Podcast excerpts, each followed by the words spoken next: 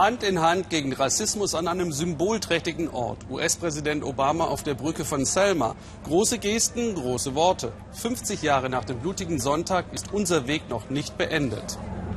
50 years from Bloody Sunday. Our march is not yet finished.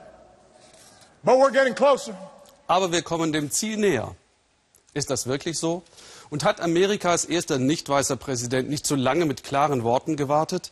Wodurch beinahe täglich schwarze Opfer von Polizeigewalt werden. Herzlich willkommen zum Weltspiegel. Vor 50 Jahren in Selma im Bundesstaat Alabama schlug die Polizei den Marsch von Bürgerrechtsaktivisten um Martin Luther King an dieser Brücke brutal nieder. Einige seiner Mitstreiter kämpfen noch immer für die Rechte der Schwarzen. Sie zeigten Tina Hassel das Selma von heute und machen klar, dass der Rassismus nicht besiegt ist. Selma, ein schöner Ort zum Leben. Die Aufschrift wirkt zynisch. Hier, tief in Alabama, versteckt sich Armut nicht. Überall verfallene Häuser. Selbst der typische Südstaatenscharm greift nicht. Wir sind unterwegs mit Chuck Fager, einem Veteran der Bürgerrechtsbewegung. Vor 50 Jahren war er im Konvoi mit Martin Luther King denselben Weg gefahren. Damals hatte er darum gekämpft, dass Schwarze endlich wählen können. Heute ist Chuck erschüttert, wie wenig sich getan hat.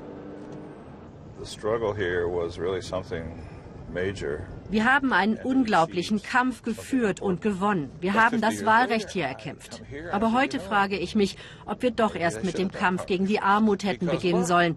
Sehen Sie doch, wie das hier aussieht. Uh, Selma Downtown. Das Städtchen hat sich herausgeputzt. Der erste schwarze Präsident kommt zu dem Ort, der das Land verändert hat die Edmund Pettus Brücke, noch immer benannt nach einem Anführer des Ku Klux Klans, einem hasserfüllten Rassisten. Chuck erzählt uns, dass sie damals Todesangst hatten, als sie den Polizisten entgegengingen, dass sie wussten, sie würden brutal zuschlagen. Doch es sind nicht die Schlagstöcke, die ihn heute noch in Albträumen verfolgen, sondern die Bilder von Leichen im Alabama River, die er gesehen hat. Wenn ich da runter schaue, meine ich immer, da schwimmen Leichen. Als wir hier marschiert sind, hat man zwar niemanden ins Wasser geworfen, aber an anderen Orten, nicht weit von hier, ist das passiert. Jedes Mal muss ich daran denken, wenn ich die Brücke überquere. Der Marsch von Selma in die Bezirkshauptstadt Montgomery endet schon nach wenigen Metern. Der berüchtigte Polizeichef Jim Clark befiehlt den Angriff auf die friedlichen Demonstranten.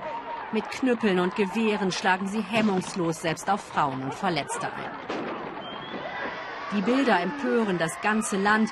Wenige Monate später unterzeichnet Präsident Johnson ein Wahlgesetz, das alle Schikanen verbietet, die Schwarze von der Wahl abhalten sollen. Ehre die Vergangenheit, baue die Zukunft auf. In Selma will die neue Generation nach vorne schauen. Brandy ist eine von ihnen. Sie erzählt mir, dass sie noch immer in weißen Lokalen nicht gerne gesehen ist, dass auf ihrer Highschool kaum ein weißer Mitschüler war, weil diese lieber auf Privatschulen gehen. Brandy verteilt Flugblätter gegen den alltäglichen Rassismus. Die Aufmerksamkeit rund um die Feierlichkeiten will sie nutzen.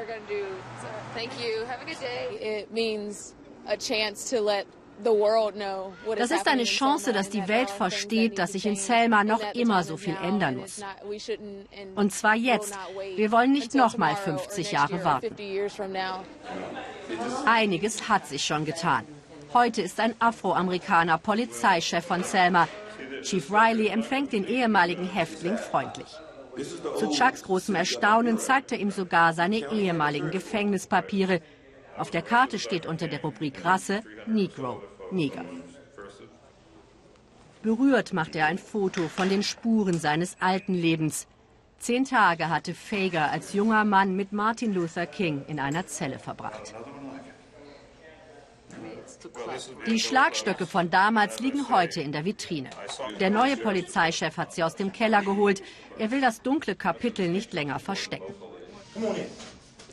Dann geht Chuck Fager noch einmal in den Zellentrakt, in dem er als junger Mann mit 200 Weggefährten der Bürgerrechtsbewegung eingesperrt war.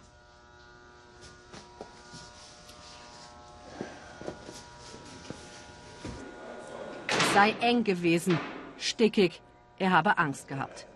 Die sagten, du King, komm her.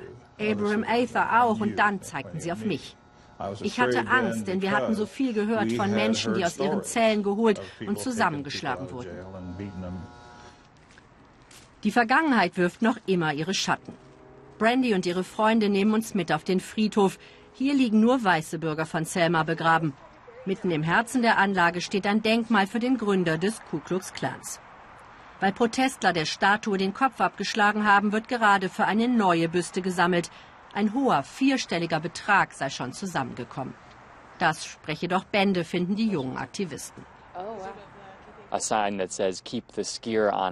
Es gibt Schilder, auf denen steht, versetzt sie weiter in Angst und Schrecken. Da das von weißen Extremisten kommt, die gut organisiert sind, interpretieren wir das so, dass sie zu rassistischer Gewalt aufrufen, um Schwarzen weiter Angst zu machen.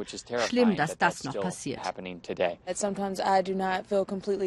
Ich fühle mich unwohl, wenn ich in bestimmte Ecken der Stadt gehe. Sie könnten mich dort nicht mögen. Dieses Gefühl dürfte ich heute nicht mehr haben.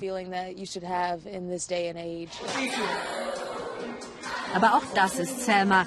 Schwarze und weiße Kinder haben ein gemeinsames Projekt einstudiert. Monatelang hatten sie dafür geprobt. Zusammen schaffen wir den Wandel, lautet die Botschaft. Der schwarze Bürgermeister hatte versprochen, dass sie es aufführen dürfen, wenn Obama kommt. Eine Woche vorher wurde alles abgesagt. Es gab Druck auf den Bürgermeister vom Weißen Stadtrat. Aber wir werden dennoch auftreten. Wir kommen wieder und zwar stärker als zuvor. Und dann lernen die Kleinen das Victory-Zeichen. Denn sie werden gewinnen. Davon sind Brandy und ihre Freunde überzeugt. Nicht heute, vielleicht nicht morgen, aber übermorgen mit Sicherheit. Chuck und Brandy lobten übrigens Obamas Rede, der Chancengleichheit bei Armut und bei Bildung forderte, bei Arbeit und bei Bildung. Da habe er die richtigen Akzente gesetzt.